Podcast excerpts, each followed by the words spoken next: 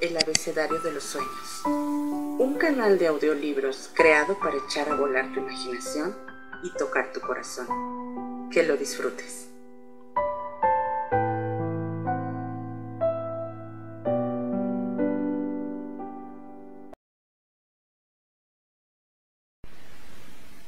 Sopa de pollo para el alma. De Jack Canfield y Mark Victor Hansen. Capítulo 5. Vive tu sueño. La gente que dice que no se puede hacer no debería interrumpir a quienes lo están haciendo. Creo que puedo. Tanto si piensas que puedes como que no puedes, estás en lo cierto. Henry Ford. Rocky Lyons, el hijo de Marty Lyons, defensa de los New York Jets, tenía cinco años el día que viajaba con su madre, Kelly, por una zona rural del estado de Alabama. Iba dormido en el asiento delantero de la camioneta, con los pies apoyados en el regazo de ella. Su madre conducía cuidadosamente, descendiendo por el serpenteante camino, y giró para entrar en un estrecho puente. Al hacerlo, el coche topó con un desnivel, se salió del camino y la rueda delantera derecha se atascó en un bache. Temerosa de que el vehículo cayera por el terraplén, intentó volver al camino pisando con fuerza el acelerador mientras giraba el volante hacia la izquierda. Pero cuando el pie de Rocky se quedó atrapado entre la pierna de ella y el volante, perdió el control del vehículo. La camioneta cayó dando tumbos por una pendiente de seis metros. Cuando llegó abajo, Rocky se despertó. ¿Qué ha pasado, mamá? preguntó. Estamos boca abajo. Kelly estaba cegada por la sangre. La palanca de cambios le había golpeado la cara, haciéndole un desgarrón desde el labio hasta la frente. Tenía las encías destrozadas, las mejillas llenas de rasguños y los hombros aplastados. Una fractura abierta de su hombro dañado la mantenía inmovilizada contra la puerta destrozada. Yo te sacaré, mamá, anunció Rocky, que milagrosamente había salido ileso. Se escurrió por debajo del cuerpo de su madre, salió por la ventanilla e intentó mover a Kelly, pero ella, que no solo no se movía, sino que a ratos perdía el conocimiento, le pedía que la dejara dormir. No, mamá, le decía el niño, no te puedes dormir. Retorciéndose, volvió a entrar en el camión y se las arregló para sacar de él a su madre. Después le dijo que él subiría hasta el camino y detendría algún coche que los auxiliara. Temerosa de que nadie pudiera ver al pequeño en la oscuridad, Kelly se negó a dejarlo ir solo, de modo que los dos treparon lentamente por el terraplén. Con sus escasos 20 kilos, Rocky se las arregló para empujar los más de 45 de su madre. El dolor era tan intenso que Kelly no quería seguir pero Rocky no le permitió detenerse. Para darle ánimos, Rocky le decía que pensara en aquel trenecito, el de un conocido cuento para niños que conseguía subir por una escarpada montaña. Le animaba repitiéndole su versión de la frase central del cuento. Yo sé que puedes, yo sé que puedes. Cuando finalmente llegaron a la carretera, Rocky pudo ver por primera vez el rostro de su madre y estalló en lágrimas. Agitando los brazos y gritándole que se detuviera, consiguió llamar la atención de un camión. Lleve a mi madre al hospital, suplicó al conductor. Se necesitaron horas y 344 puntos de sutura para reconstruir el rostro de Kelly. Hoy su aspecto es muy diferente. Dice que antes tenía la nariz larga y recta, los labios delgados y los pómulos salientes, y que ahora tiene nariz de perro las mejillas planas y los labios mucho más gruesos. Pero tiene pocas cicatrices visibles y se ha recuperado de sus heridas. El heroísmo de Rocky fue una auténtica noticia, pero el valeroso chiquillo insiste en que él no hizo nada extraordinario. Pero la versión de su madre es otra. Si no hubiera sido por Rocky, yo me habría desangrado. Oído por Michelle Borba. Descansa en paz.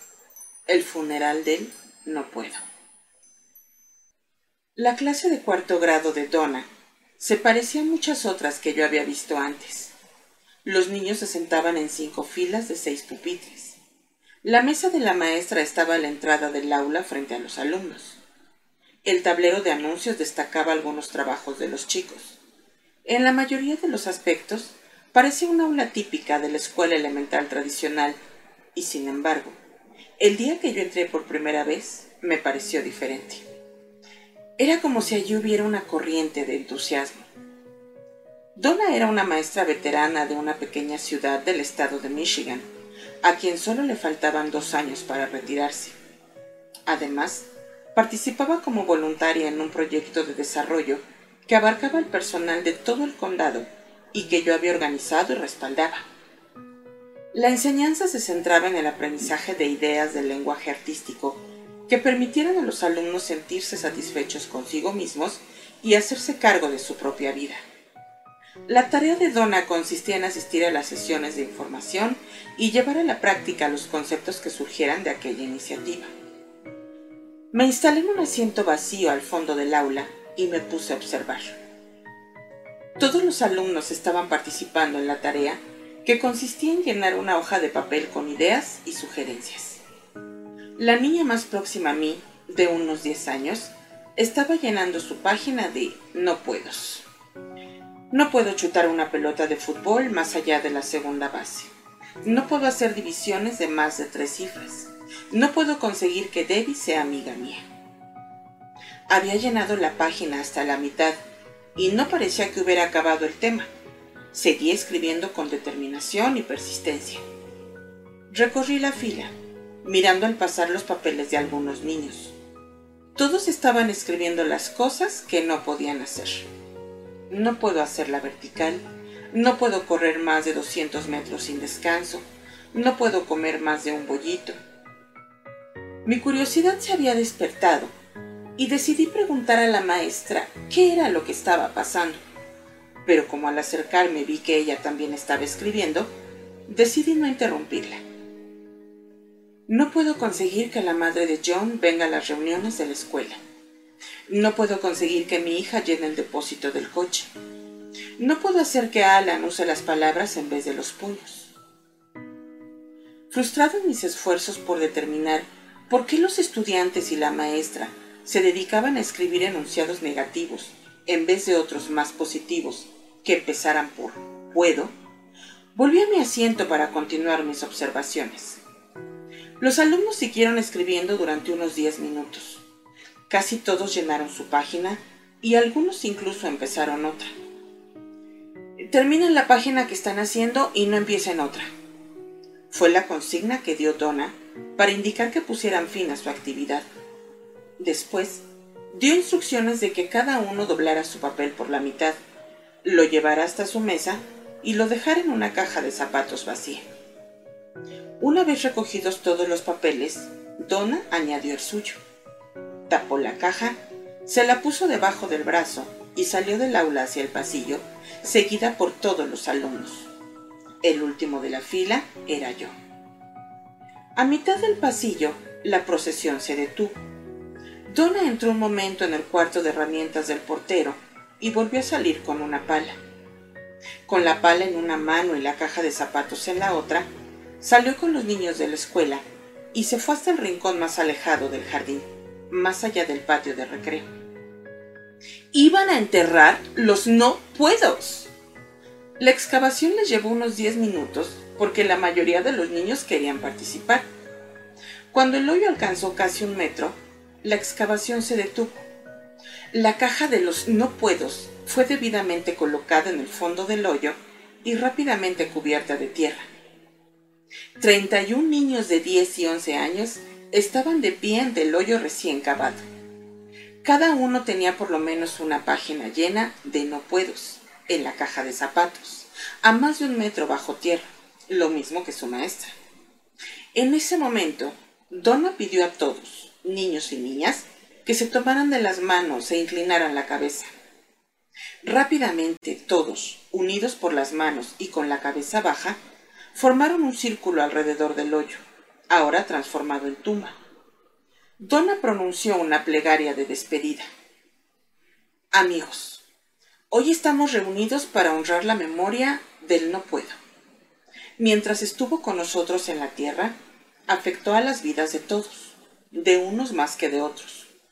Su nombre, desdichadamente, ha sido pronunciado en todos los edificios públicos, en escuelas, ayuntamientos, en el trabajo e incluso en el Parlamento. Hemos buscado para No Puedo un último lugar de reposo y una lápida que lleva su epitafio. Le sobreviven sus hermanos y su hermana, quiero, puedo y lo haré inmediatamente. No son tan bien conocidos como el célebre difunto y aún no tienen la fuerza y el poder que éste tenía.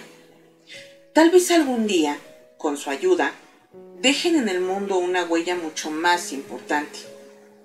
Ojalá que no puedo descanse en paz y que en su ausencia todos los presentes rehagan su vida y sigan adelante. Amén. Mientras escuchaba la oración fúnebre, me di cuenta de que esos niños no olvidarían jamás aquel día. La actividad era simbólica, una metáfora de la vida. Era una vivencia que quedaría fijada para siempre en el inconsciente y también en el consciente.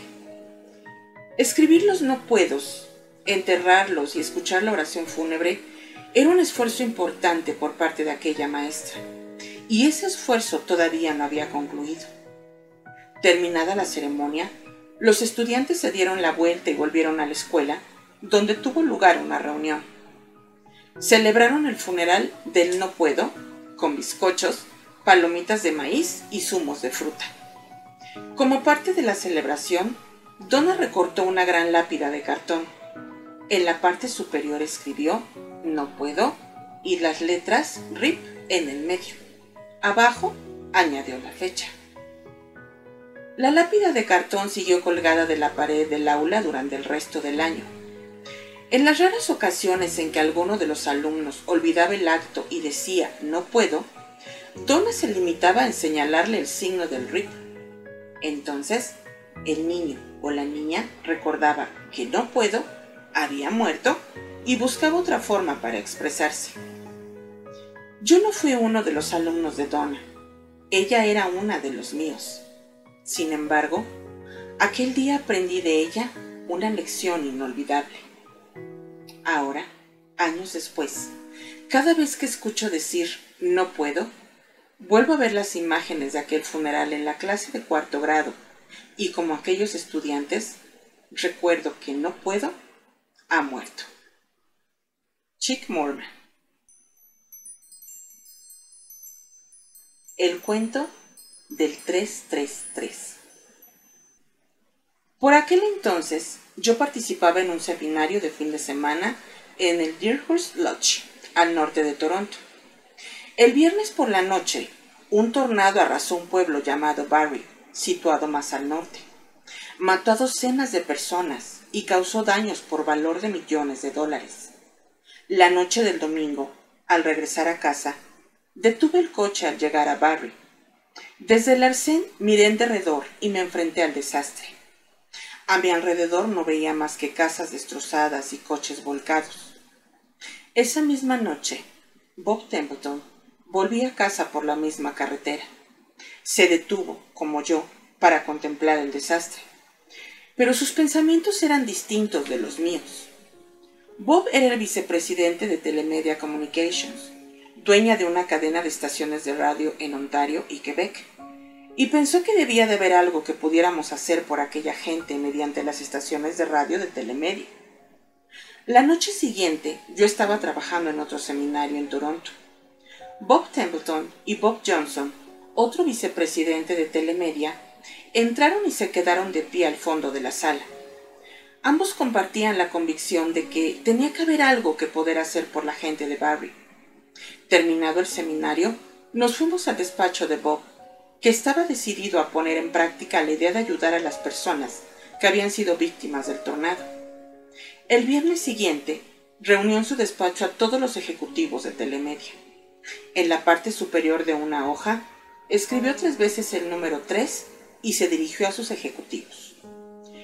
¿No les gustaría reunir 3 millones de dólares para dentro de tres días, en no más de tres horas, y entregarle ese dinero a la gente de Barry? La única respuesta fue el silencio, hasta que finalmente alguien dijo, Bob, ¿estás mal de la cabeza? No hay manera de hacer lo que propones. Un momento, lo detuvo Bob. Yo no les pregunté si podíamos, ni siquiera si debíamos. Simplemente les pregunté si les gustaría. Claro que nos gustaría, respondieron todos. Entonces, Bob trazó una gran T debajo del 333 y a un lado escribió, ¿por qué no podemos? Y al otro, ¿cómo podemos? Al lado del ¿por qué no podemos? Solo pondré una X bien grande. No vamos a perder el tiempo en pensar por qué no podemos. No tiene valor alguno. En el otro lado vamos a anotar todas las ideas que se nos vayan ocurriendo sobre cómo podemos. Y no vamos a salir de esta sala hasta que no hayamos resuelto el problema. Se produjo un nuevo silencio hasta que por fin alguien dijo, podríamos hacer un programa de radio de cobertura nacional. Excelente idea aprobó Bob y la anotó. Antes de que hubiera terminado, alguien más dijo, no podemos hacer un programa de radio que cubra todo Canadá porque no tenemos estaciones de radio en todo el país. La objeción era muy válida, porque Telemedia solo tenía estaciones en Ontario y Quebec. Pero podemos intentar convencer al resto de emisoras para que participen en el proyecto, replicó Templeton. En realidad se trataba de una grave objeción, porque las estaciones de radio son muy competitivas. Nunca habían colaborado entre ellas. Lograr que lo hicieran sería virtualmente imposible. De pronto, alguien sugirió. Podríamos conseguir que Harvey Kirk y Lloyd Robertson, los nombres más importantes en el mundo de la radiodifusión canadiense, respaldaran el proyecto. A partir de entonces, fue absolutamente fantástica la manera en que empezaron a fluir las ideas. El martes siguiente ya tenían un acuerdo con 50 estaciones de radio a lo largo y ancho del país para emitir el programa. No importaba quién participara en el proyecto, siempre y cuando el pueblo de Barry consiguiera el dinero. Harvey Kirk y Lloyd Robertson auspiciaron el programa y consiguieron reunir los 3 millones de dólares en tres horas, en el término de tres días hábiles. Ya ven que se puede hacer cualquier cosa si uno se concentra más en cómo hacerla que en buscar las razones que aparentemente la hacen imposible. Bob Proctor. Pide, pide y pide. La mejor vendedora del mundo no tiene el menor inconveniente en que digan que es una niña. Eso se debe a que, desde que tenía 13 años, Marquita Andrews ha ganado más de 80 mil dólares vendiendo galletas. A fuerza de ir de puerta en puerta después de la escuela, una chiquilla angustiosamente tímida se transformó en asombrosamente extrovertida cuando descubrió, a los 13 años, el secreto de las ventas. Su historia empieza con un deseo, un deseo al rojo vivo. El sueño de Marquita y de su madre, que trabajaba como camarera en Nueva York, después de que su marido la abandonara cuando la niña tenía ocho años, era viajar por todo el mundo. Trabajaré lo que sea necesario para que puedas ir a la universidad, dijo un día la madre. Y cuando te gradúes, tú ganarás suficiente dinero para que las dos podamos viajar por todo el mundo, ¿de acuerdo? De modo que cuando Marquita, a los 13 años, leyó en su revista de las niñas exploradoras que la exploradora que vendiera más galletas ganaría un viaje alrededor del mundo para dos personas con todos los gastos pagados, decidió vender todas las galletas que pudiera, más de las que nadie hubiera vendido jamás en el mundo. Pero con el deseo solamente no basta, y Marquita sabía que si quería que su sueño se volviera realidad, necesitaba tener un plan. Has de ir siempre vestida de forma adecuada, como una profesional, le aconsejó su tía. Cuando estés vendiendo galletas, has de vestir como corresponde, con tu uniforme de niña exploradora. Cuando vayas a visitar a la gente en una casa de apartamentos a media tarde y especialmente los viernes por la noche, pídeles que te hagan un encargo importante. Sonríe siempre y sé siempre amable. No importa si te compran o no. No les pidas que te compren galletas, sino que hagan una inversión. Muchas otras niñas exploradoras debieron querer hacer ese viaje alrededor del mundo y muchas debieron hacer un plan. Pero solo Marquita salió con su uniforme todos los días después de clase, dispuesta a pedir y a seguir pidiendo que la gente invirtiera en su sueño. Hola, mm, buenos días. Ayúdeme a realizar mi sueño. Estoy vendiendo las galletas que preparan las niñas exploradoras para reunir fondos para que mi madre y yo podamos hacer un viaje alrededor del mundo, decía al llamar a la puerta. ¿No querría comprar una o dos docenas de cajas de galletas? Ese año, Marquita vendió 3.526 cajas de galletas de las niñas exploradoras y ganó un viaje alrededor del mundo. Desde entonces ha vendido más de 42.000 cajas de galletas. Ha participado en convenciones de ventas a lo largo y ancho de los Estados Unidos. Ha sido la estrella de una película de los estudios Disney sobre su propia aventura y ha sido coautora del bestseller Cómo vender más galletas, Cadillacs, ordenadores y cualquier otra cosa. Marquita no es más lista ni extrovertida que otros miles de personas, jóvenes y viejas, con sueños propios. La diferencia está en que Marquita ha descubierto el secreto de las ventas. Pedir, pedir, pedir. Hay mucha gente que fracasa sin haber empezado, porque ni siquiera consigue pedir lo que quiere.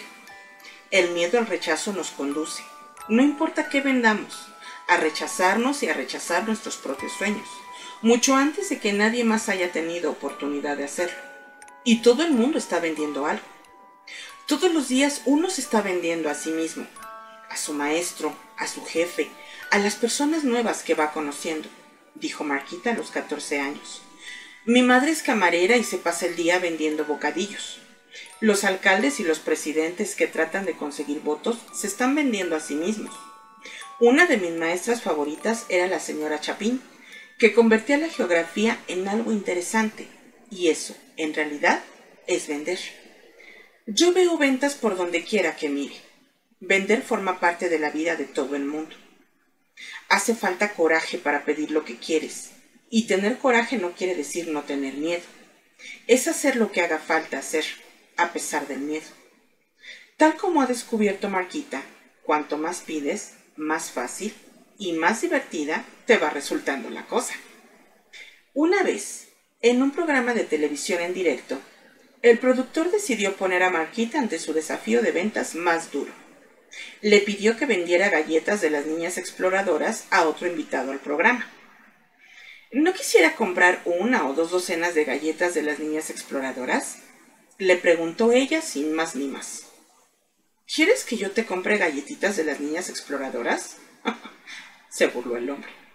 Yo soy guardián de la penitenciaría federal y todas las noches me ocupo de que dos mil ladrones, violadores, criminales, contrabandistas y otros delincuentes se vayan a acostar a la hora de vida. Inmediatamente, sin dejarse impresionar, Marquita le respondió Señor, tal vez si usted probara una de estas galletas no sería tan mezquino quisquilloso y malvado. Además, me parece que sería una excelente idea que les llevara también algunas a cada uno de sus dos mil prisioneros, ¿sabe? Le sugirió finalmente. El guardián de la penitenciaría le firmó un cheque. Jack Canfield y Mark Hansen. ¿Y a ti? ¿Se te movió la tierra? A los once años, Ángela sufrió una grave enfermedad que le afectó el sistema nervioso. No podía caminar y además tenía otras dificultades en sus movimientos. Los médicos no albergaban esperanzas de que llegara a recuperarse alguna vez y predijeron que pasaría el resto de sus días en una silla de ruedas. En su opinión, eran muy pocos, por no decir ninguno, los casos en que el paciente podía volver a la vida normal. Pero Ángela no se desanimó. Inmovilizada en su lecho del hospital decía, a quien quisiera escucharla, que ella estaba decidida a volver a caminar algún día. La trasladaron a un hospital en el área de la Bahía de San Francisco, especializado en rehabilitación, donde echaron mano de todas las terapias que era posible aplicar en su caso. Los terapeutas estaban fascinados por el espíritu de lucha de la niña. Le enseñaron una técnica de trabajo que se basa en imaginar los movimientos, algo que, aunque no obtuviera resultados, le daría al menos una cierta esperanza, además de ocupar su mente durante las largas horas que tenía que pasar despierta en la cama. Ángela se esforzaba todo lo que podía en las sesiones de terapia física, en la piscina y en los ejercicios que le prescribían, pero no menos empeño ponía en cumplir fielmente con las sesiones de trabajo mental en las que se imaginaba moviéndose, moviéndose, moviéndose. Un día, mientras ponía todo su empeño en imaginarse que sus piernas volvían a moverse, creyó que se estaba produciendo un milagro. La cama se movió. Empezó a moverse por toda la habitación. Miren lo que estoy haciendo, gritó Ángela, entusiasmada. Miren, miren, me muevo, me muevo. En ese momento, en el hospital, todo el mundo también gritaba y corría en busca de protección. La gente vociferaba. Las máquinas y los instrumentos se caían.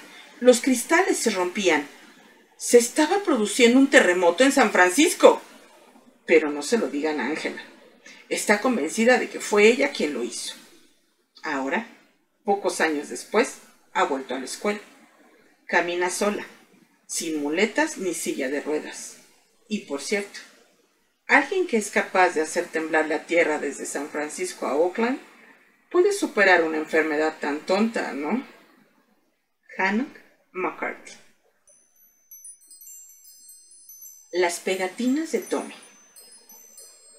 Después de haberme escuchado hablar del Banco de los Niños, un chiquillo de nuestra parroquia en la playa de Huntington vino a verme. Me estrechó la mano y me dijo, me llamo Tommy Tig, tengo seis años y quiero pedir un préstamo a su banco de los niños. Tommy, uno de mis objetivos es prestar dinero a los niños. Hasta ahora, todos los niños me lo han devuelto. ¿Cuál es tu proyecto? Desde que tenía cuatro años, pienso que yo podría conseguir la paz en el mundo. Quiero producir una pegatina que diga, por nosotros los niños, por favor, hagan la paz. Firmado, Tommy. En eso puedo respaldarte, le aseguré. Tommy necesitaba 454 dólares para producir mil pegatinas. El Mark Victor Hansen Children's Free Enterprise Fund extendió un cheque para el impresor que se encargaría de imprimir las pegatinas. Si no te devuelve el préstamo, me susurró al oído el padre de Tommy, ¿le embargarás la bicicleta? No, Puedes apostar lo que quieras a que todos los niños nacen siendo honrados, con un sano concepto de lo que es moral y ético. Es la maldad lo que hay que enseñarles. Creo que devolveré el dinero. Lector, si tienes un niño de más de nueve años, déjale trabajar por dinero, para alguien que sea honrado y tenga firmes principios morales y éticos. Así es como aprenderá el principio de la honradez. Le dimos a Tommy una copia de todas mis cintas. Las escuchó 20 veces cada una y asimiló debidamente sus contenidos. Una de las cosas que dicen esas cintas es, empieza siempre a vender desde la cumbre. Tommy convenció a su padre para que lo llevara hasta la casa de Ronald Reagan. Tommy llamó al timbre y respondió el portero. Durante dos minutos, el niño le hizo un impecable discurso de venta de sus pegatinas. El hombre se llevó la mano al bolsillo, le dio un dólar cincuenta y le dijo que esperara, que llamaría al expresidente. ¿Por qué le pediste a él que te comprara? le pregunté. En las cintas, tú dices que hay que pedirles a todos que te compren, me respondió, y tuve que reconocer que así era. Me sentí culpable. Le envió una pegatina a Mikhail Gorbachev con un cupón para que le remitiera un dólar y medio. Gorbachev se lo envió, con una foto que decía, sigue luchando por la paz, Tommy. Mikhail Gorbachev, presidente. Como yo colecciono autógrafos, le dije que le daría 500 dólares por el autógrafo de Gorbachev. No, gracias, Mark, fue su respuesta. Tommy, yo soy dueño de varias compañías. Cuando seas mayor me gustaría contratarte, le dije. ¿Lo dices en broma? me respondió. Cuando sea mayor te contrataré yo a ti. En la edición dominical del periódico Orange County Register se publicó un artículo de portada sobre la historia de Tommy. El Children's Free Enterprise Bank y yo, el periodista Marty Shaw, estuvo seis horas entrevistando a Tommy y publicó una entrevista sensacional. Le preguntó cuál pensaba que sería el impacto de su acción sobre la paz mundial y Tommy le respondió, Creo que todavía no tengo suficiente edad. En mi opinión, hay que tener ocho o nueve años para detener todas las guerras en el mundo. Cuando Mary le preguntó quiénes eran sus héroes, la respuesta de Tommy fue, mi papá, George Burns, Wally Joyner y Mark Victor Hansen. Tommy tiene buen gusto cuando se trata de elegir a sus modelos de comportamiento. Tres días después, recibió una llamada de la Hallmark Greeting Card Company una empresa de fabricación de tarjetas postales impresas para saludos. Una vendedora de la Hallmark les había mandado por fax una copia del artículo del registro y como estaban preparando una convención en San Francisco, querían que Tommy hablara en ella. Después de todo, se daban cuenta de que Tommy se había marcado nueve objetivos y los había cumplido. Valoró los costes de su proyecto. Hizo imprimir la pegatina pidió un préstamo. Encontró una forma de comunicarle su proyecto a la gente. Consiguió direcciones de algunos líderes. Escribió una carta a todos los presidentes y líderes de otros países y les envió a todos una pegatina. Habló de la paz con todo el mundo. Habló de su negocio con los medios de comunicación. Tuvo una conversación con la escuela. Hallmark quería que mi compañía, Mira quién habla, le pusiera en contacto con Tommy para hablar en su convención. Aunque el parlamento de Tommy no llegó a concretarse, porque no hubo tiempo suficiente, la negociación entre Hallmark, Tommy y yo fue entretenida, estimulante y poderosa. Joan Rivers llamó a Tommy T para que participara en su programa de televisión. Alguien también le había enviado a ella por fax la entrevista publicada en el registro. Tommy, le dijo, soy Joan Rivers y quiero que vengas a mi programa de televisión que tiene una audiencia de millones de personas. ¡Fantástico! dijo Tommy, que no tenía la más remota idea de quién era Joan Rivers. Te pagaré trescientos dólares, le ofreció ella. Perfecto, dijo Tommy, que tras haber escuchado mis cintas Sell Yourself Rich, véndase y hágase rico, hasta sabérselas de memoria, siguió vendiéndose a Joan diciéndole Pero como no tengo más que ocho años, no puedo ir solo. Seguro que tú podrás permitirte pagarle también a mi mamá, ¿verdad, Joan? Por supuesto. De paso, acabo de ver un programa de televisión y presentaba el Hotel Trump Plaza como una buena opción cuando vas de viaje a Nueva York. ¿Sería posible, Joan? Sí, respondió ella. El programa también decía que cuando estás en Nueva York debes visitar el Empire State Building y la Estatua de la Libertad. Nos podrás conseguir las entradas, ¿verdad? Sí, claro. Perfecto. Mm, Te dije que mi mamá no sabe conducir. ¿Podemos usar tu coche y tu chofer? Seguro, dijo Joan. Tommy fue al programa de Joan Rivers y se quedó boquiabierto ante Joan, las cámaras y el público. Tommy era tan guapo, interesante, ingenioso y honesto y les contó a todos unas historias tan cautivadoras y persuasivas que todo el público sacó dinero de sus carteras para comprar una pegatina. Al final del programa, Joan se inclinó para preguntarle si él en realidad creía que con su pegatina iba a conseguir la paz en el mundo, y Tommy, con una sonrisa radiante, le respondió con entusiasmo. Hace dos años que la lancé, y ya he conseguido que echaran abajo el muro de Berlín. ¿No te parece que lo estoy haciendo bastante bien? Mark Hansen. Si no pides, no te darán, pero si pides, sí. Mi mujer linda y yo vivimos en Miami. Cuando acabábamos de empezar nuestro programa de formación de autoestima, Little Acorns, para enseñar a los niños a decir que no a las drogas a la promiscuidad sexual y a otras formas de comportamiento autodestructivo. recibimos un folleto de una conferencia pedagógica en San Diego. Al leerlo y enterarnos de que allí iban a estar todos los que son alguien, nos dimos cuenta de que teníamos que ir, pero no veíamos cómo. Estábamos empezando a arrancar. Los dos trabajábamos fuera de casa y nuestros ahorros se nos habían agotado ya con las primeras etapas del proyecto. No había manera de que pudiéramos comprar los billetes de avión ni de asumir ninguno de los otros gastos. Pero como sabíamos que teníamos que estar allí, empezamos a preguntar.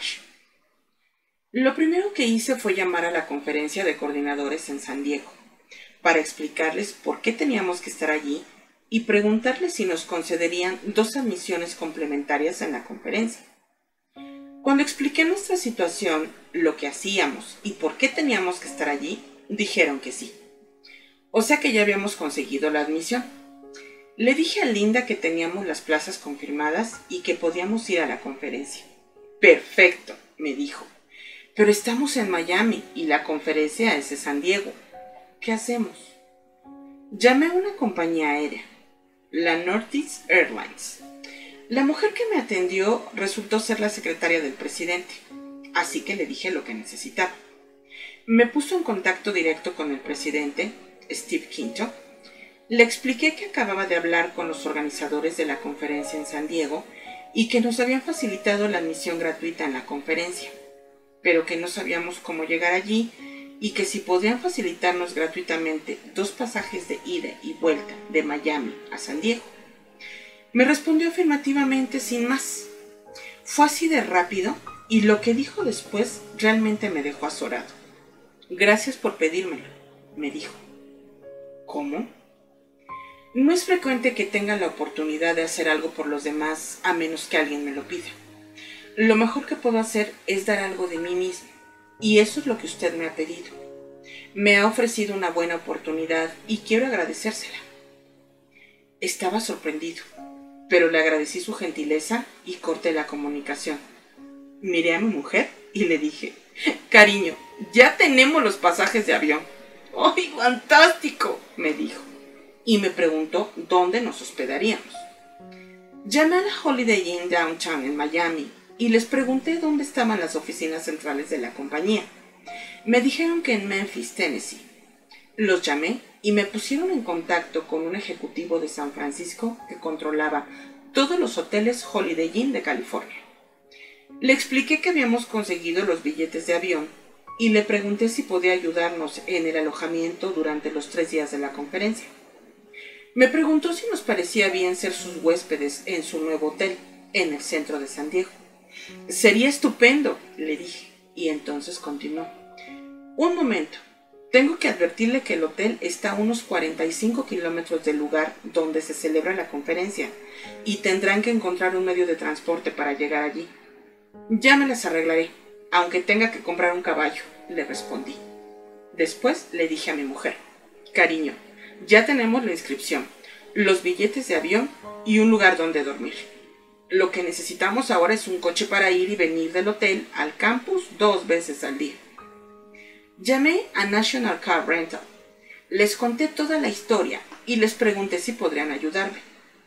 Me preguntaron si un Oldsmobile del 88 me vendría bien y les dije que sería perfecto. Habíamos solucionado todos los detalles del viaje en un solo día. Ya en la conferencia, nos las arreglamos comiendo por nuestra propia cuenta los primeros días. Pero antes de que terminara la conferencia, le conté nuestro problema a uno de los participantes. Cualquiera que tenga la amabilidad de invitarnos a almorzar se hará acreedor de nuestro eterno agradecimiento. Alrededor de 50 personas se ofrecieron a invitarnos, de manera que terminamos teniendo resuelto el asunto de las comidas. Lo pasamos maravillosamente, aprendimos muchísimo y contactamos con gente como Jack Campion, que todavía sigue en nuestra junta de asesores. A nuestro regreso, acabamos de organizar el programa, que tiene un índice de crecimiento de aproximadamente un 100% anual. El junio pasado graduamos a la familia número 2250 que participó en el curso de formación de Little Acorn. También hemos celebrado dos importantes conferencias para educadores sobre el tema Hagamos el mundo seguro para los niños, a las cuales invitamos a gente de todo el mundo. Miles de educadores han acudido para compartir ideas sobre cómo hacer seminarios de autoestima en sus aulas mientras todavía están enseñando primeras letras. La última vez que patrocinamos la conferencia, invitamos a educadores de 81 países. 17 naciones enviaron representantes, entre ellos algunos ministros de educación. Gracias a todo ello, hemos recibido invitaciones para llevar nuestro programa a Rusia, Ucrania, Bielorrusia, Belarus, Kazajstán, Mongolia, Taiwán, las Islas Cook y Nueva Zelanda. De modo que ya ven cómo se puede conseguir cualquier cosa sin más molestia que pedírselo a bastante gente. Rick Gelinas. El sueño de Rick Little. A las 5 de la mañana, Rick Little se quedó dormido al volante de su coche. Cayó por un terraplén de tres metros y se estrelló contra un árbol. Pasó los seis meses siguientes inmovilizado, con la columna rota. Entonces tuvo tiempo de sobra para reflexionar en profundidad sobre su vida, algo para lo que sus trece años en la escuela no le habían preparado. Una tarde, solo dos semanas después de haber recibido el alta en el hospital, se encontró con su madre semi-inconsciente y tendida en el suelo por una sobredosis de somníferos. Una vez más, Rick comprobó que sus estudios no le habían preparado para enfrentarse con los problemas de la vida. Durante los meses que siguieron, Rick empezó a plantearse dar forma a un curso que permitiera dotar a los estudiantes de autoestima, dominio de las relaciones humanas y capacidad para resolver conflictos para desenvolverse en situaciones críticas. Cuando se puso a investigar sobre los puntos que debería contemplar el curso, tropezó con un estudio realizado por el National Institute of Education de Estados Unidos, en el cual se había preguntado a mil personas de 30 años si tenían la sensación de que la enseñanza secundaria les había ofrecido las habilidades que necesitaban para enfrentarse a la vida real. Más del 80% de ellos respondieron no en absoluto. A los mismos encuestados se les preguntó también qué desearían ahora que les hubieran enseñado. Las respuestas que mayor puntuación obtuvieron se referían a cuestiones vinculadas con las relaciones humanas, cómo llevarse mejor con las personas con las que uno convive, cómo encontrar trabajo y cómo conservarlo, cómo conducirse en situaciones de conflicto, cómo ser un buen padre o una buena madre, cómo entender la evolución normal de un niño, cómo enfrentarse a la administración de finanzas y cómo captar el significado de la vida. Aleccionado por su interés en crear una clase que pudiera preparar a la gente para solucionar ese tipo de carencias, Rick abandonó la universidad y se dedicó a entrevistar estudiantes de escuela secundaria a lo largo y ancho del país. En su búsqueda de información sobre los temas que debería incluir el curso, formuló las siguientes preguntas a más de 2.000 estudiantes de 120 escuelas secundarias. 1. Si tuvieras que organizar un programa en tu escuela secundaria que te ayudara a enfrentar los problemas con los que te tropiezas ahora y con los del futuro, ¿qué temas incluirías? 2. Haz una lista con los 10 principales problemas de tu vida que quisieras ver mejor resueltos en casa y en la escuela. Al margen de que los estudiantes provinieran de escuelas privadas para gente adinerada o de agrupaciones urbanas marginales, de centros rurales o de escuelas suburbanas, las respuestas presentaban una similitud sorprendente. La soledad y el rechazo eran los primeros problemas en la lista. Además, en lo referente a la lista de habilidades que querían que les enseñaran, todos coincidían con las que habían expresado los mayores de 30 años. Rick se pasó dos meses durmiendo en su coche y viviendo con un total de 60 dólares. Su dieta osciló entre las galletas con mantequilla de cacahuate y el ayuno. Rick tenía pocos recursos, pero estaba entusiasmado con su sueño. El paso siguiente de Rick fue elaborar una lista con los principales educadores y consultores psicológicos de toda la nación, a quienes luego visitó uno por uno para pedirles su apoyo y el aporte de su experiencia. Por más que les impresionara su enfoque, es decir, la idea de preguntar directamente a los estudiantes qué era lo que querían aprender, no fue mucha la ayuda que le ofrecieron. Se limitaron a decirle que era demasiado joven, que retomara sus estudios y que después de haberse graduado podría seguir adelante con su encuesta. Ninguno de ellos lo estimuló o alentó. Sin embargo, Rick persistió. Cumplió 20 años y ya había vendido su coche y su ropa. Había pedido dinero prestado a todos sus amigos y arrastraba una deuda de 32 mil dólares. Alguien le sugirió que fuera a una fundación para pedirle que financiara su proyecto. La primera visita que realizó le supuso una decepción enorme. Al entrar en el despacho, Rick estaba literalmente temblando de miedo. El vicepresidente de la fundación era un hombre de pelo oscuro, con un rostro frío y serio. Durante media hora no dijo una palabra mientras Rick le abría su corazón, hablándole de su madre, de los dos mil niños y de sus planes para un nuevo estilo de cursos en la escuela secundaria. Cuando acabó, el vicepresidente empujó hacia él un montón de papeles, diciéndole, Hijo, Hace casi 20 años que estoy en esta fundación. Hemos financiado todos estos programas de educación. Todos han fallado y creo que el tuyo también fracasará. Las razones son obvias.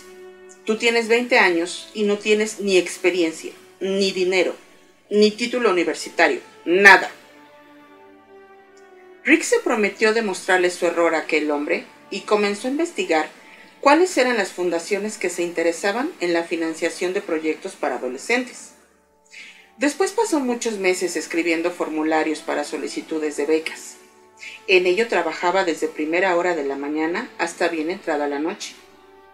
Pasó un año entero rellenando laboriosamente impresos de solicitud, cada uno de ellos preparado cuidadosamente a la medida de los intereses y los requisitos de cada una de las fundaciones. Cada propuesta estaba repleta de esperanzas y todas fueron rechazadas. Finalmente, después de que hubiera sido rechazada su propuesta número 155, Rick sintió que todos sus apoyos se desmoronaban. Sus padres empezaban a suplicarle que reiniciara sus estudios universitarios y King Green, un educador que había dejado su trabajo para ayudar a Rick, le dijo, Rick, ya no me queda dinero y tengo mujer e hijos que mantener. Esperaré una respuesta más, pero si es una negativa, dejaré el proyecto y volveré a la enseñanza. A Rick le quedaba una última esperanza. Espoleado por la desesperación y la convicción, se las arregló para seducir con sus discursos a una serie de secretarias y consiguió concertar un almuerzo de trabajo con el doctor Ruth Maui, presidente de la Fundación Kellogg. Mientras se dirigían al restaurante, pasaron frente a una heladería y Maui le preguntó si le apetecía tomar un helado. Rika sintió, pero su ansiedad terminó por derrotarlo. Con el temblor de la mano, se le aplastó el cucurucho y mientras el chocolate se le derretía entre los dedos, hizo un esfuerzo, furtivo pero frenético, para deshacerse de él antes de que el doctor Maui pudiera darse cuenta de lo sucedido. Finalmente Maui lo vio Estalló en una carcajada y él mismo le pidió al camarero un manojo de servilletas de papel que entregó a Rick. Muy avergonzado, este subió al coche. ¿Cómo podía pedir fondos para un nuevo programa educacional alguien que ni siquiera era capaz de arreglárselas con un cucurucho de helado? Dos semanas después, Mauby le telefoneó. Lo siento, pero en la reunión de directorio se votó en contra de su solicitud de una subvención de 55 mil dólares. Rick sintió que las lágrimas le inundaban los ojos. Llevaba dos años trabajando por un sueño que ahora simplemente se hundía. Sin embargo, continuó Maui, toda la Junta votó, de forma unánime, la concesión de 130 mil dólares para su proyecto. Entonces, sin poder contener las lágrimas, tartamudeando, Rick a duras penas pudo dar las gracias. Desde entonces, Rick Little ha llegado a reunir más de 100 millones de dólares para financiar su sueño. Sus programas se enseñan actualmente en más de 30.000 escuelas de los 150 estados de la Unión y en 32 países. 3 millones de niños al año reciben una enseñanza de importancia vital porque un adolescente de 19 años se negó a aceptar un no por respuesta. En 1989, debido al increíble éxito obtenido, el sueño de Rick Little se expandió de tal manera que le asignaron 65 millones de dólares, la segunda suma concedida en la historia de los Estados Unidos, para crear la International Youth Foundation, Fundación Internacional para la Juventud, cuyo propósito es identificar y apoyar los programas para la juventud que obtengan éxito en el mundo. La vida de Rick Little es un testimonio del poder que tiene un compromiso sincero con una visión elevada, cuando se da unido a la voluntad de seguir luchando hasta que el sueño llegue a hacerse realidad. Adaptado del relato de Peggy Mann. La magia de la fe. Todavía no tengo edad para jugar al béisbol ni al fútbol. Mamá me dijo que cuando empiece a jugar al béisbol no podré correr tan rápido como los demás porque me operaron. Le dije a mamá que no necesitaré correr especialmente rápido. Cuando juegue al béisbol, golpearé las bolas tan fuerte que saldrán del estadio. Entonces me bastará con caminar. Edward McGrath. Glena y su lista de objetivos. En 1977, yo era una madre soltera con tres hijas pequeñas, casa y coche por pagar, y la necesidad de reavivar las brasas de algunos sueños.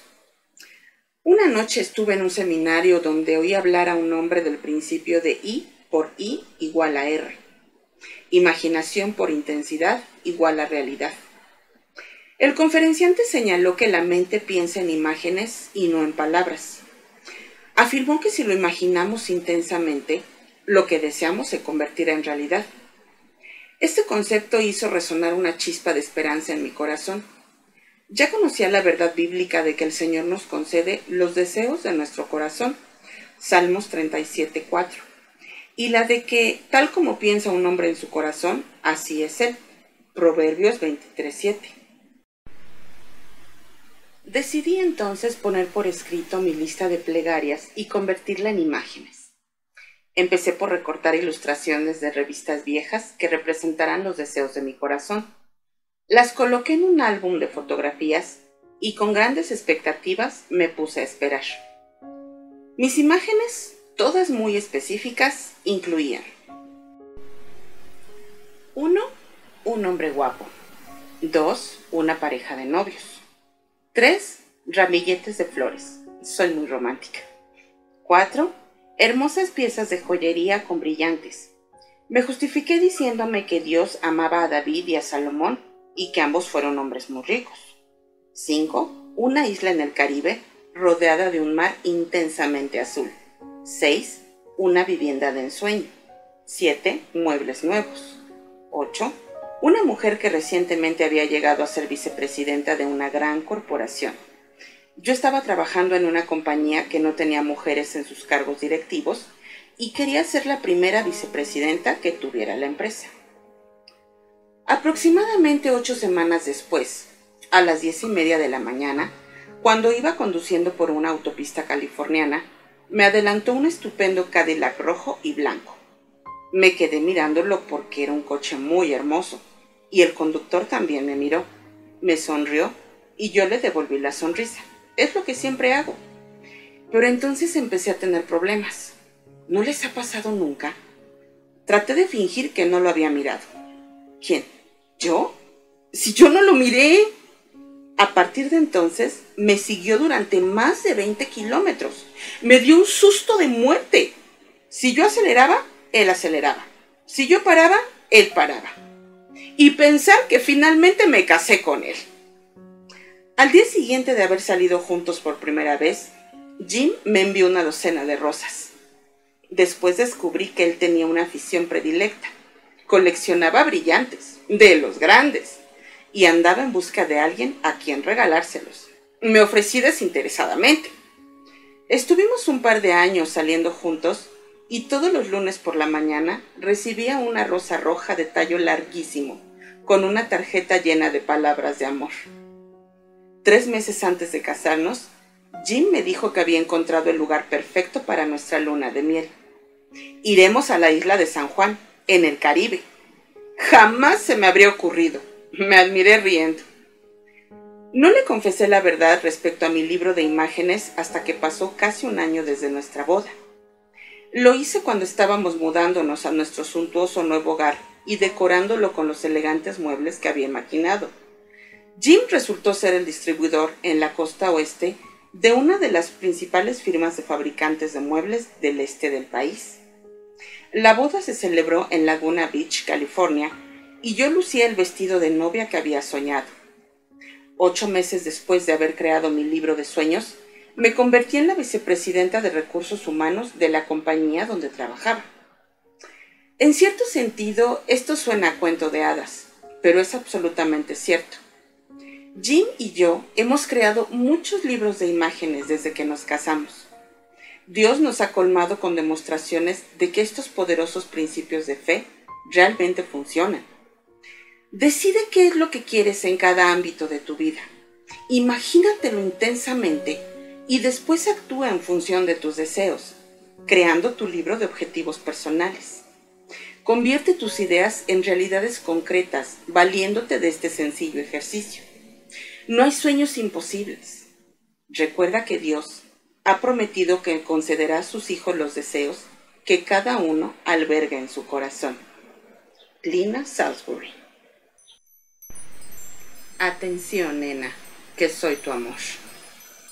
Es mejor estar preparado para una oportunidad y no tenerla que tener una oportunidad sin estar preparado. Whitney Young Jr.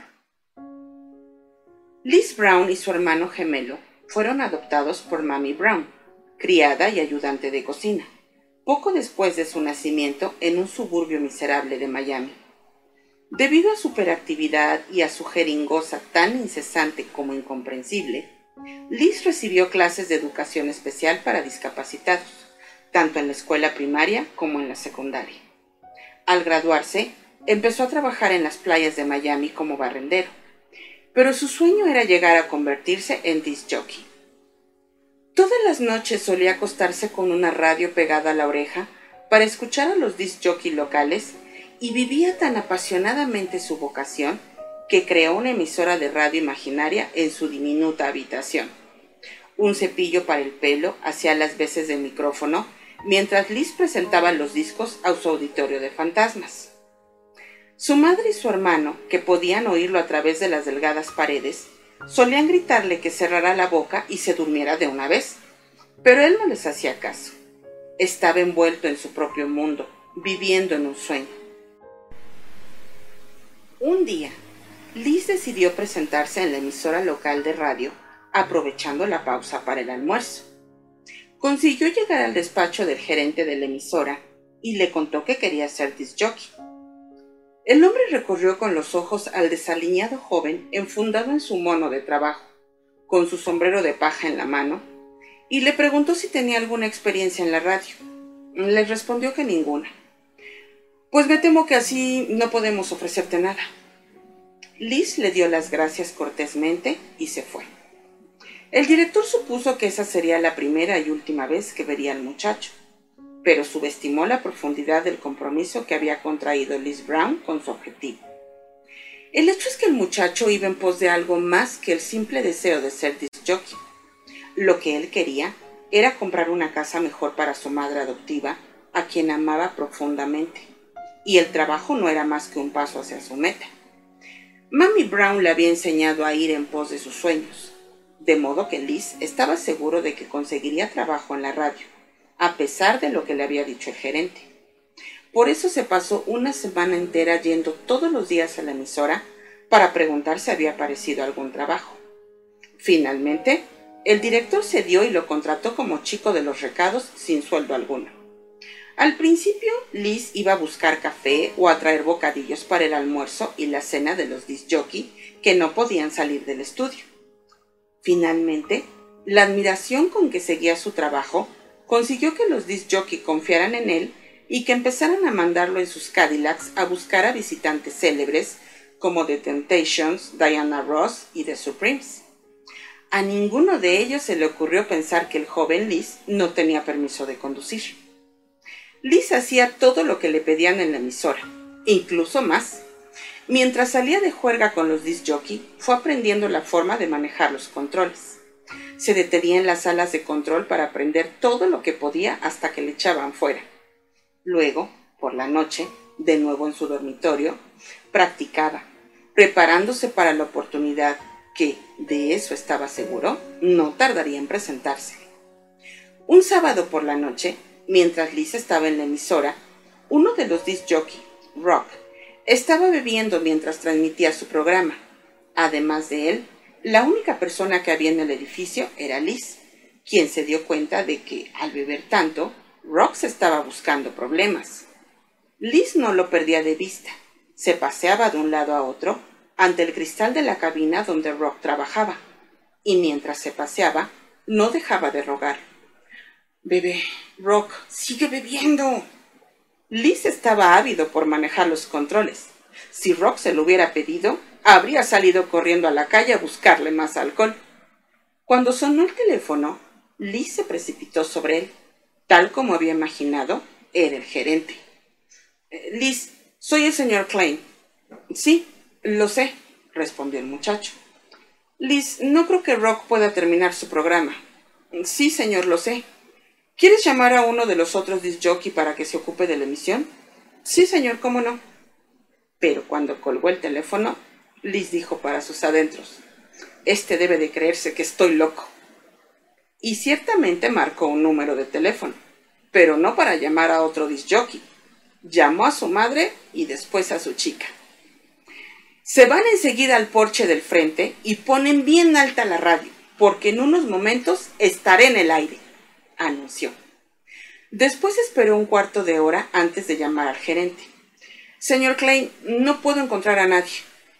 Muchacho, le dijo Klein, ¿sabes cómo funcionan los controles del estudio?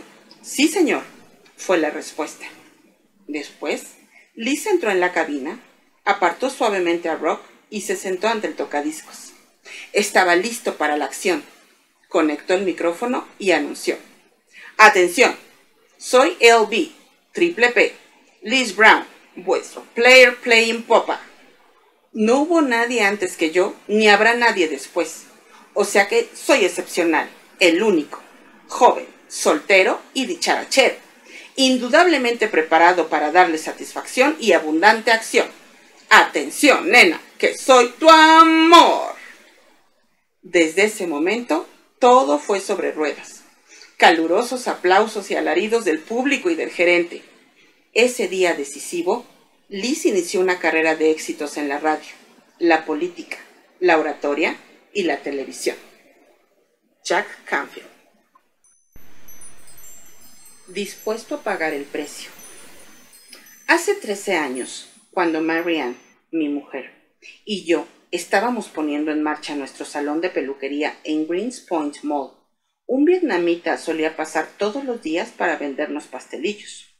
Apenas hablaba inglés, pero siempre se mostraba amistoso, y valiéndonos de sonrisas y signos, conseguíamos entendernos.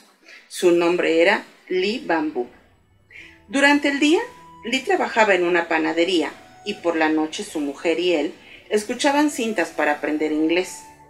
Después supe que ambos dormían sobre unos sacos llenos de serrín en el suelo de la trastienda de la panadería. En Vietnam, la familia Bambú era una de las más ricas del sudeste asiático. Eran propietarios de casi un tercio de Vietnam del Norte, incluyendo grandes participaciones en la industria, además de tener inversiones inmobiliarias. Sin embargo, después de que su padre fuera brutalmente asesinado, Lee se mudó a Vietnam del Sur con su madre y allí estudió hasta convertirse en abogado como su padre, Lee fue prosperando. Tuvo la oportunidad de construir edificios para alojar a la colonia en continua expansión de norteamericanos en Vietnam del Sur, y no tardó en ser uno de los constructores de más éxito en todo el país.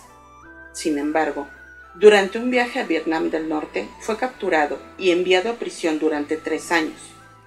Consiguió escapar matando a cinco soldados y se las arregló para regresar a Vietnam del Sur donde volvieron a arrestar. Para el gobierno subvietnamita había pasado a ser un infiltrado del norte. Tras haber cumplido su condena, Lee fundó una compañía pesquera y terminó por convertirse en el fabricante de conservas de pescado más importante del país. Cuando supo que las tropas y el personal de la Embajada de los Estados Unidos estaban a punto de retirarse de Vietnam, Lee tomó una decisión que cambió su vida. Reunió todo el oro que secretamente había ido acumulando, lo cargó a bordo de uno de sus barcos pesqueros y navegó hasta llegar a uno de los barcos norteamericanos anclados en el puerto. Entonces, cambió todas sus riquezas por un pasaje que le llevara de Vietnam a las Filipinas, donde él y su mujer fueron alojados en un campamento de refugiados. Tras habérselas arreglado para contactar con el presidente de las islas, le convenció de que le confiara uno de sus barcos y volvió a dedicarse al negocio de la pesca. Dos años más tarde, antes de partir de las islas con destino a los Estados Unidos, el sueño de su vida, Lee había conseguido dar un gran impulso a toda la industria pesquera filipina. Camino de los Estados Unidos, empezó a inquietarse y a deprimirse ante la idea de tener que empezar de cero una vez más. Su mujer cuenta cómo lo encontró una vez junto a la barandilla del barco, a punto de arrojarse al mar. Lee, lo increpó, si haces eso, ¿qué será de mí? Hace tanto tiempo que estamos juntos hemos compartido tantas cosas que también podremos salir de esta situación. Ese fue todo el estímulo que necesitaba Lee Bamboo. Cuando él y su mujer llegaron a Houston en 1972, estaban sin un céntimo y no hablaban inglés. Entre los vietnamitas es norma que la familia se ocupe de la familia, de modo que Lee y su mujer se encontraron cómodamente instalados en la trastienda de la panadería que tenía su primo en el Greens Point Manly. Nosotros acabábamos de abrir nuestra peluquería a no más de 60 metros de allí. Y esta es la parte que conocemos como moraleja. El primo de Lee les ofreció que trabajaran en su panadería. Deducidos los impuestos, Lee llevaría a casa 175 dólares semanales y su mujer 125. Dicho de otra manera, que tendrían un ingreso anual de 15.600 dólares. Además, el primo se ofreció a venderles la panadería tan pronto como pudieran darle una entrada de 30.000 dólares en efectivo y él les financiaría el resto de la deuda, 90.000 dólares. He aquí lo que hicieron Lee y su mujer. Aunque tenían un ingreso semanal de 300 dólares, decidieron seguir viviendo en la trastienda. Durante dos años se lavaron en los baños públicos del barrio y su dieta se basó casi exclusivamente en los productos de la panadería. Cada año, durante esa etapa, vivieron con un total, sí, con un total de 600 dólares para poder ahorrar los 30 mil en efectivo para la entrada. Después, Lee explicó cuál había sido su razonamiento. Si buscábamos un apartamento que nos hubiera costado 300 dólares por semana, teníamos que pagar el alquiler y además comprar muebles. También tendríamos que pensar en el transporte para ir y volver del trabajo, lo cual significaba comprar un coche. Entonces deberíamos pensar en la gasolina y en el seguro del coche. Probablemente querríamos ir a visitar distintos lugares con el coche y para eso hay que tener ropa y otros detalles. Yo sabía que si nos mudábamos a un apartamento, jamás llegaríamos a reunir los 30 mil dólares. Si el lector piensa que ya sabe todo lo que se puede saber de Lee, debo decirle que todavía hay más. Después de ahorrar los 30 mil dólares y comprar la panadería, Lee y su mujer volvieron a hablar en serio.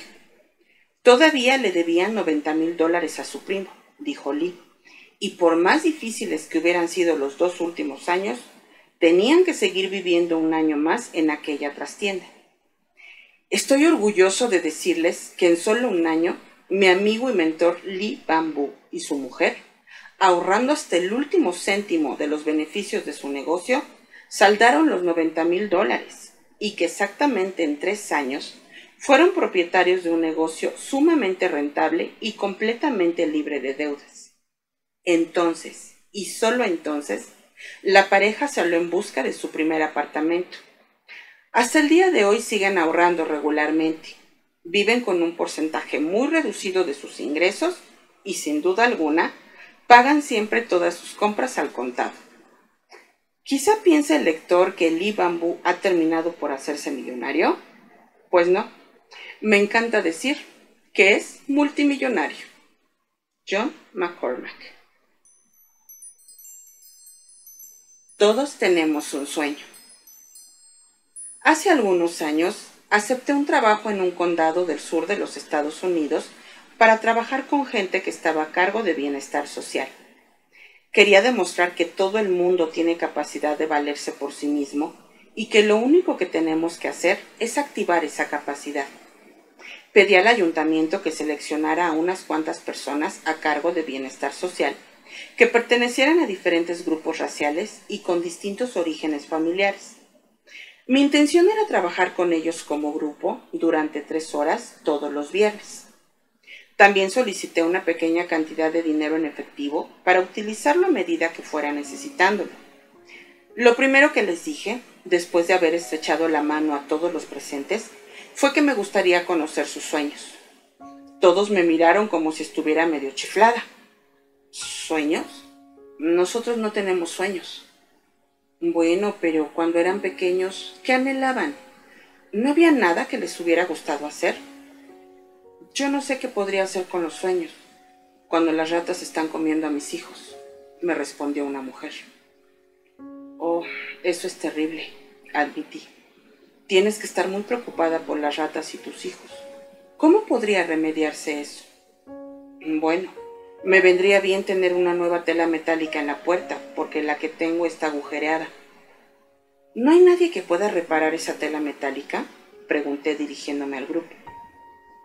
Hace mucho tiempo yo solía hacer ese tipo de cosas, dijo un hombre, y aunque ahora tengo problemas en la espalda, lo intentaré. Le dije que si quería ir a comprar la tela para reparar la puerta de la señora, yo podía darle dinero. ¿Se anima? le pregunté. Sí, lo intentaré. A la semana siguiente, cuando el grupo estuvo instalado, pregunté a la mujer si ya tenía arreglada la puerta. Oh, sí, me contestó. Entonces, ya podemos empezar a soñar, ¿no? Le pregunté y esbozó una especie de sonrisa. ¿Y usted? Le pregunté al hombre que había hecho el trabajo. ¿Cómo se siente? Bueno, fíjese qué cosa más rara, me respondió. Estoy empezando a sentirme mucho mejor. Aquello sirvió para que el grupo empezara a soñar. Esos éxitos, que parecían tan poca cosa, permitieron que el grupo viera que sus sueños no eran disparatados, por pequeños que fueran. Esos pasos consiguieron que la gente empezara a ver y a sentir que realmente podía cambiar algo. Yo empecé, a mi vez, a preguntar a los demás por sus sueños. Una mujer admitió que siempre había querido ser secretaria. Bueno, ¿y cuál es el problema? Esta es siempre mi segunda pregunta. Tengo seis niños y no tengo a nadie que los cuide mientras estoy fuera de casa. Vamos a ver, empecé. ¿Hay alguien en este grupo que pueda ocuparse de seis niños durante un par de días a la semana para que esta señora pueda asistir a clases de formación aquí, en la escuela de la comunidad? Otra mujer dijo que ella también tenía niños, pero que podría ocuparse. Pues adelante, aprobé y así se fue organizando un plan que permitió a aquella mujer empezar sus estudios. Cada uno fue encontrando algo que hacer. El hombre que arregló la puerta se convirtió en un manitas. La mujer que se hizo cargo de los niños terminó licenciándose como canguro. En 12 semanas había conseguido que toda esa gente dejara de depender de bienestar social y no solo lo he hecho una vez, sino muchas. Virginia Satir Sigue tu sueño. Monty Roberts es un amigo mío, dueño de un rancho dedicado a la cría de caballos en San Isidro, que en ocasiones me ha dejado utilizar su casa para organizar diversas actividades con el fin de reunir dinero para la gente joven que participa en programas de riesgo. La última vez que estuve allí me presentó diciendo, quiero contarles por qué permito que Jack use mi casa. Todo se remonta a la historia de un muchacho que era hijo de un domador ambulante que iba de una cuadra a otra, de una pista de carreras a otra, de granja en granja y de rancho en rancho, domando caballos. Como resultado de esta vida tenía que interrumpir continuamente sus estudios secundarios. Cuando estaba a punto de terminarlos, le pidieron que escribiera una redacción que tratara sobre lo que quería ser y hacer cuando fuera mayor. Esa noche escribió un artículo de siete páginas donde describía su objetivo, llegar a ser propietario de un rancho de caballos. Describió muy detalladamente su sueño e incluso hizo un diagrama de su proyecto, donde se veía la localización de todos los edificios, los establos y las pistas. Después trazó un plano detallado de la planta de una casa, amplia y cómoda, que pensaba levantar en el rancho de sus sueños. Tras haber puesto toda su dedicación en el proyecto, al día siguiente se lo entregó a su maestro. Dos días después, cuando le devolvieron el trabajo, en la primera página había un gran cero rojo con una nota que decía que fuera a verlo después de clase. Terminada la clase, el muchacho fue a ver al maestro y le preguntó por qué le había puesto una nota tan baja. Ese es un sueño poco realista para un chico como tú, le dijo al maestro. No tienes dinero, provienes de una familia nómada y sin recursos. Para tener un rancho y caballos se necesita mucho dinero. Necesitas tierra, tendrás que comprar sementales y más adelante tendrás que pagar los salarios al personal. No hay manera de que puedas cumplir tu sueño. Si vuelves a escribir el artículo con un objetivo más realista, intentaré cambiar tu nota. El chico se fue a casa y pensó a fondo en lo que le había dicho su profesor. Le preguntó a su padre qué debía hacer. Mira, hijo, le respondió el padre, en un asunto como este tienes que decidir tú solo. Sin embargo, creo que es una decisión muy importante para ti. Finalmente, tras haber pasado una semana pensando en ello, el muchacho volvió a entregarle al maestro el mismo artículo sin haber hecho cambio alguno y le dijo, Deje la nota como está y yo seguiré manteniendo mi sueño. Monty se volvió entonces hacia el grupo y les explicó. Les cuento esto porque están sentados en mi casa, en mi rancho, donde crío mis caballos. Todavía tengo aquella redacción enmarcada sobre la chimenea. Pero lo mejor del cuento, añadió, es que hace dos veranos aquel mismo profesor trajo a 30 chicos a acampar en mi propiedad durante una semana. Cuando todos se iban, el profesor reconoció que por aquel entonces había sido una especie de ladrón de los sueños de gran parte de sus alumnos. Afortunadamente, concluyó, tú tuviste la fortaleza suficiente para no renunciar a los tuyos. No dejes que nadie robe tus sueños. Pase lo que pase, sigue lo que diga tu corazón. Jack Canfield. La caja. Estaba a punto de terminar mis estudios universitarios cuando volví a casa por Navidad, con la perspectiva de pasar una grata y entretenida quincena junto a mis dos hermanos. Tan entusiasmados estábamos ante la perspectiva de estar juntos que nos ofrecimos a atender la tienda para que mi madre y mi padre pudieran tomarse, después de muchos años, su primer día libre. El día antes de que los dos se fueran a Boston, mi padre hizo una parte conmigo en el pequeño despacho situado detrás de la tienda. La habitación era tan pequeña que en ella no cabía nada más que un piano y un diván convertible en cama.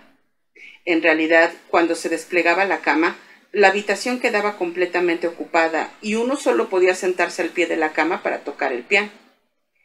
Mi padre buscó detrás del viejo piano vertical y sacó una caja de puros. La abrió y me mostró una serie de artículos de periódico. Yo había leído tantas novelas policíacas de Nancy Drew que abrí los ojos como un búho, intrigada por la caja oculta y su contenido. ¿Qué son? pregunté. Son artículos que he escrito y algunas cartas al director que me han publicado, me respondió con seriedad. Cuando me puse a leerlos, vi que al final de cada artículo, pulcramente recortado, estaba la firma de Walter Chapman. ¿Por qué no me dijiste que habías escrito esto? le pregunté. Porque no quería que tu madre lo supiera. Ella siempre me ha dicho que como no he recibido la educación suficiente, no debía intentar escribir. Además, yo habría querido ocupar algún cargo político, pero ella me dijo que no debía intentarlo. Me imagino que tenía miedo de que me sintiera infeliz si no conseguía mis objetivos. Quería intentarlo porque me hacía gracia.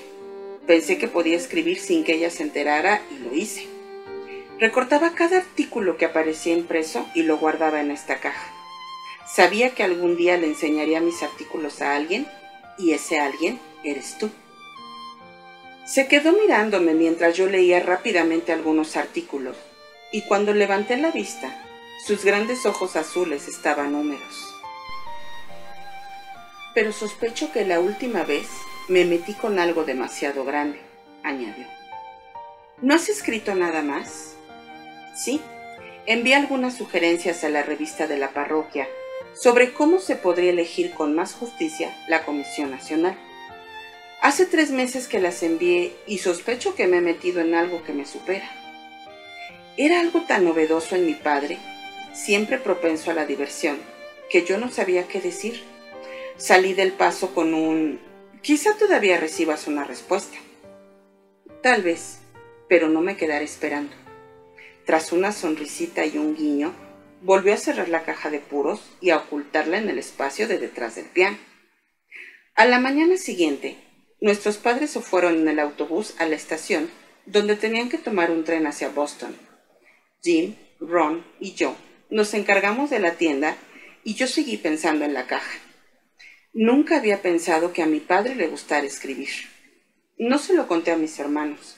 Era un secreto entre mi padre y yo, el misterio de la caja oculta. Esa noche, muy tarde, al mirar la calle desde el escaparate de la tienda, vi que mi madre bajaba del autobús, sola. Cruzó la plaza y entró rápidamente en la tienda. ¿Dónde está papá? preguntamos al unísono. Su padre ha muerto, respondió sin una lágrima. Incrédulos, fuimos tras ella a la cocina, donde nos contó que habían estado caminando por la estación del metro de Park Street, en medio de una multitud de gente, cuando mi padre cayó al suelo. Una enfermera se inclinó sobre él, miró a mi madre y le dijo simplemente, está muerto. Aturdida, ella se quedó junto a él, sin saber qué hacer, mientras la gente tropezaba con el cadáver en su precipitación por tomar el metro. Un sacerdote dijo que llamaría a la policía y desapareció.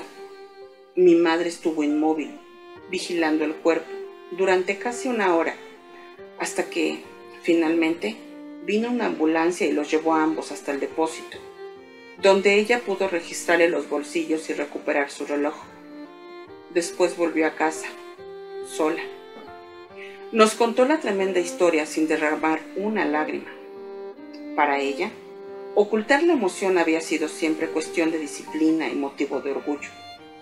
Tampoco nosotros lloramos y nos turnamos para atender a los clientes. Uno de ellos nos preguntó, ¿Dónde está el viejo? Ha muerto, respondí. Lo siento, comentó y se fue. Aunque yo no pensaba en él como en el viejo, y la pregunta me puso furiosa. Papá tenía 70 años y mi madre solo 50. Él siempre había sido un hombre sano y feliz, y se había ocupado siempre, sin quejarse, de su frágil mujer. Ahora se había ido ya no lo escucharíamos silbar ni cantar himnos mientras ordenaba los estantes. El viejo se había ido. La mañana del funeral me quedé sentada en la tienda, abriendo tarjetas de saludo y pegándolas en un libro de recortes, cuando descubrí que en la pila del correo estaba la revista de la iglesia. Normalmente, yo jamás hubiera abierto lo que consideraba una aburrida publicación religiosa pero pensé que quizás su artículo estuviera allí. Y allí estaba. Me llevé la revista al pequeño despacho. Cerré la puerta y comencé a llorar. Había sido valiente. Pero ver las usadas recomendaciones de papá a la Convención Nacional, ya impresas, fue más de lo que podía soportar. Las leí y releí mientras lloraba. Retiré la caja de detrás del piano y debajo de los recortes encontré una carta de dos páginas que el reverendo Henry Cabot Lodge había escrito a mi padre, agradeciéndole sus sugerencias para la campaña. No le he contado a nadie una palabra sobre la caja de recortes. sigue siendo un secreto entre mi padre y yo. Florence Littauer. El estímulo. Algunos de los episodios más importantes de la historia han tenido lugar tras una palabra de estímulo o una demostración de confianza por parte de un ser querido o de un amigo entrañable. De no haber sido por Sofía, su amante esposa, quizá no contaríamos hoy entre los grandes nombres de la literatura a Nathaniel Hawthorne. Cuando Nathaniel, con el corazón destrozado, volvió a casa a contarle a su mujer que era un fracasado y que acababan de despedirlo de su trabajo en la aduana, ella lo sorprendió con una exclamación de júbilo. Ahora podrás escribir tu libro. Sí, replicó él con el ánimo por el suelo. ¿Y de qué viviremos mientras lo escribo? Se quedó pasmado cuando ella abrió un cajón y le mostró una importante suma de dinero. ¿De dónde has sacado eso? exclamó. Siempre he pensado que tú eres un hombre de genio, fue la respuesta de Sofía, y que algún día escribirías una obra maestra. Por eso todas las semanas, del dinero que me dabas para la casa, he ido ahorrando un poquito. Con lo que tenemos aquí nos bastará para vivir un año entero. De la seguridad y la confianza de esta mujer nació una de las novelas más importantes de la literatura de los Estados Unidos, La letra escarlata. Nido Cubey. Walt Jones. La gran cuestión es si vas a ser capaz de darle un sí de corazón a tu aventura. Joseph Campbell. Nadie puede comprender mejor que el éxito es un viaje y no un destino que aquellas personas que no han permitido que su edad sea un obstáculo para conseguir lo que desean.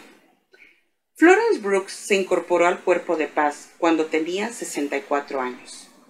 A los 82 Gladys Clapison vivía como cualquier otro estudiante en la Universidad de Iowa mientras trabajaba en su tesis de filosofía. También Ed Stitt, a los 87, trabajaba para graduarse en el programa universitario de su comunidad en New Jersey. Ed decía que estudiar le servía de vacuna contra la vejez y le mantenía vivo el cerebro. Probablemente, a lo largo de los años, nadie ha estimulado tanto mi imaginación como Walt Jones, de Tacoma, Washington. Walt sobrevivió a su tercera mujer, con quien estuvo 52 años casado. Cuando ella murió, alguien comentó con Walt lo triste que debía ser perder una relación de tantos años.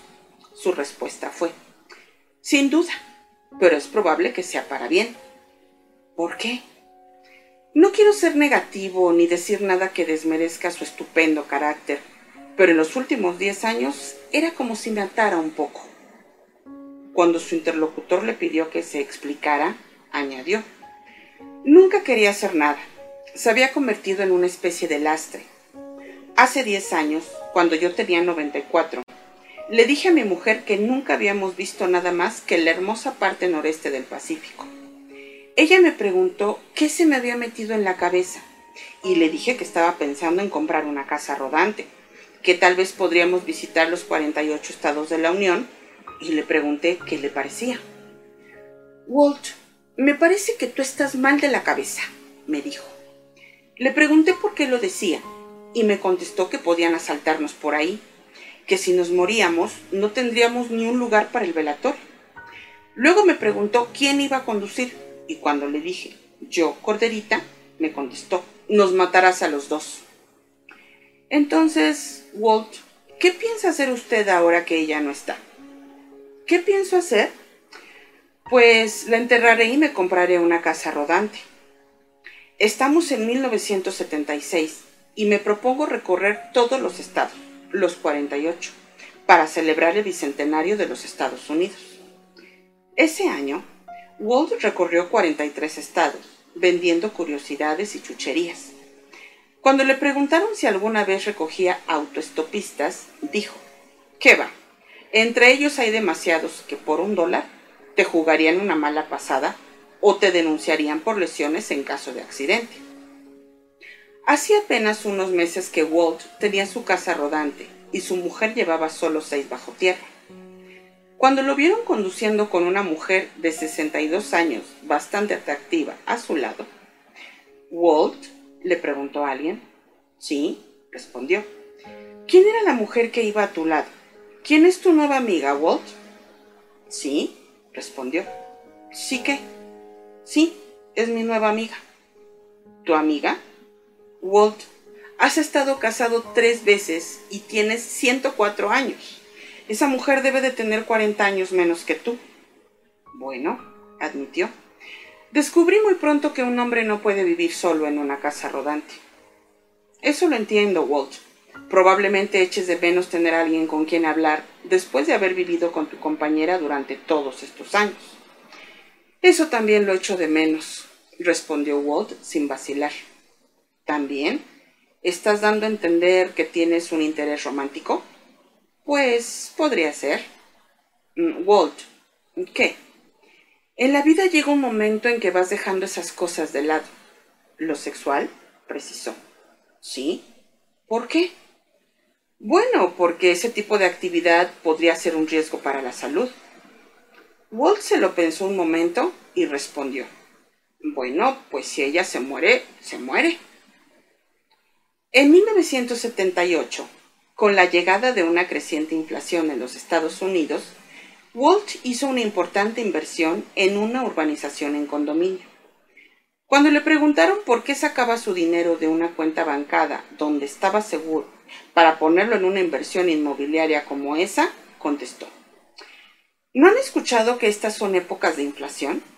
Hay que invertir el dinero en bienes raíces para que se valorice y poder disponer de él en tus últimos años, cuando realmente lo necesites. ¿Qué les parece este ejemplo de pensamiento positivo? En 1980 vendió parte de su propiedad en Pierce County, Washington. Mucha gente no podía entenderlo, pero él reunió a sus amigos y sin pérdida de tiempo dejó claro que había vendido la propiedad para obtener dinero en efectivo. Recibió un pequeño anticipo y acordé un contrato por 30 años. Me irán pagando cuatro mil dólares cada mes hasta que tenga 138 años. Celebró sus 110 años en el programa de Johnny Carson. Estaba espléndido con su barba blanca y su sombrero negro. Parecía el difunto coronel Sanders, y Johnny dijo, Es fantástico tenerte aquí, Walt. Johnny, a los 110 años es fantástico estar en cualquier parte. 110, 110, 1, 1, 0. ¿Qué pasa, Carson? ¿Te estás quedando sordo? Eso es lo que he dicho. Son los años que tengo. ¿De qué te asombras? De lo que me asombro es de que estés aquí tres días antes de tener el doble de edad que yo. Eso le llamaría la atención a cualquiera, ¿no? 110 años y tan fresco como el que más. Walt replicó inmediatamente a Johnny. ¿Qué edad tendrías si no supieras la fecha en que naciste y no hubiera condenados calendarios empeñados en deprimirte una vez al año. ¿Nunca has oído hablar de gente que se deprime por una fecha en el calendario? Oh, Dios, no, ya tengo 30 años. Qué deprimido estoy. Ya ha pasado lo mejor de mi vida. En el despacho todos se vistieron de negro y mandaron un coche fúnebre a recogerme. Oh, no, ahora cumplo 50, medio siglo. Me enviaron rosas secas con telarañas. John, ¿Quién te ha dicho que te vas a morir cuando tengas 65? Yo tengo amigos que están mejor desde que cumplieron los 65 que antes. Y como resultado de esa pequeña inversión en condominio que hice algunos años, he estado ganando más billetes desde que cumplí los 105 que antes. ¿Puedo darte mi definición de lo que es una depresión? Adelante. Perder su cumpleaños. Ojalá la historia de Walt Jones nos inspire a todos para que sepamos mantenernos jóvenes y frescos hasta el último día de la vida. Bob Moore. ¿Tienes fuerza suficiente para enfrentarte a los críticos? No es la crítica lo que importa. No es el hombre que señala cómo se derrumba el fuerte o dónde las cosas podrían haberse hecho mejor. El crédito le corresponde al hombre que trabaja, al que lleva el rostro manchado de sangre, sudor y polvo, al que lucha valientemente, al que falla y se ve acorralado una y otra vez, porque no hay esfuerzo sin error ni contratiempo, al hombre que sabe lo que es la devoción sincera, que se consume al servicio de una causa digna, al que, en el mejor de los casos, conoce finalmente el logro supremo del triunfo, y en el peor, si falla cuando mayor es su osadía, sabe que su lugar nunca estará entre esas almas tímidas y frías que jamás conocen la victoria ni la derrota. Theodore Roosevelt. Arriesgate. Dos semillas estaban juntas en el suelo primaveral y fértil. La primera semilla dijo, Yo quiero crecer. Quiero hundir mis raíces en la profundidad del suelo que me sostiene y hacer que mis brotes se empujen y rompan la capa de tierra que me cubre. Quiero desplegar mis tiernos brotes como estandartes que anuncien la llegada de la primavera. Quiero sentir el calor del sol sobre mi rostro y la bendición del rocío de la mañana sobre mis pétalos. Y así creció. La segunda semilla dijo, tengo miedo. Si envío mis raíces a que se hundan en el suelo, no sé con qué puedo tropezar en la oscuridad. Si me abro paso a través del duro suelo, puedo dañar mis delicados brotes. Si dejo que mis capullos se abran, quizá un caracol intente comérselos. Si abriera mis flores, tal vez algún chiquillo me arrancara del suelo. No, es mucho mejor esperar hasta un momento seguro. Y así espero. Una gallina que a comienzos de la primavera escarbaba el suelo en busca de comida, encontró la semilla que esperaba y sin pérdida de tiempo se la comió. Moraleja. A los que se niegan a arriesgarse y a crecer, los devora la vida. Patty Hansen. Atiende con una sonrisa. Un hombre escribió una carta a un pequeño hotel en una ciudad del medio oeste norteamericano que planeaba visitar durante sus vacaciones. Me gustaría mucho llevar conmigo a mi perro. Está bien educado y sabe comportarse. ¿Me permitirían ustedes tenerlo conmigo en la habitación durante la noche? La respuesta del propietario del hotel fue inmediata y decía, Hace muchos años que trabajo en este hotel. Durante este tiempo nunca ha venido un perro que robara las toallas, la ropa de cama o la cubertería de plata, y tampoco los cuadros de las paredes. Jamás he tenido que llamar la atención a un perro a altas horas de la noche por estar borracho y armar escándalo, y tampoco ha venido ninguno que se fuera sin pagar la cuenta del hotel. Esté tranquilo. Su perro será bienvenido en el hotel. Y si él se hace responsable de usted, también a usted lo recibiremos con mucho gusto. Carl Albrecht y Ron Senke.